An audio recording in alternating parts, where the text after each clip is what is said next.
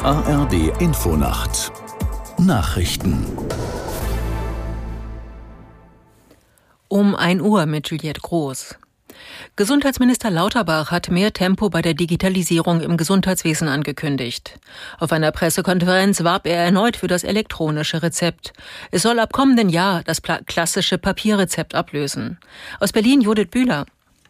Es sei nicht mehr vertretbar, dass wir in der heutigen Zeit noch immer Rezepte auf Papier ausdrucken, sagte Lauterbach. Im Vergleich mit anderen Ländern sei Deutschland bei der Digitalisierung im Gesundheitsbereich ein Entwicklungsland, das eine Aufholjagd brauche. Erster Schritt dazu ist laut Minister das E-Rezept, das bis Anfang 2024 Standard werden soll. Inzwischen sind dafür fast alle Apotheken technisch ausgestattet. Lauterbach will jetzt auch die Praxen in den Fokus nehmen. Die Polizei hat in Koblenz einen Deutschen wegen mutmaßlicher Spionage für Russland festgenommen. Laut Bundesanwaltschaft arbeitet der Mann in Koblenz beim Beschaffungsamt der Bundeswehr. Aus Koblenz Christian Giese Kessler. Den Angaben zufolge hat der Mann aus eigenem Antrieb heraus wiederholt den Kontakt zum russischen Generalkonsulat in Bonn und zur russischen Botschaft in Berlin gesucht. Dort soll er mehrfach die Zusammenarbeit angeboten haben. Sein Ziel sei gewesen, dass Informationen aus seiner beruflichen Tätigkeit beim Bundesamt an den russischen Geheimdienst weitergegeben werden sollten. Aus Sicht der Bundesanwaltschaft ist er deswegen dringend verdächtig, für einen ausländischen Geheimdienst tätig gewesen zu sein. Der Beschuldigte sei heute von BKA-Beamten festgenommen worden, auch seine Wohnung und sein Arbeitsplatz seien durchsucht worden.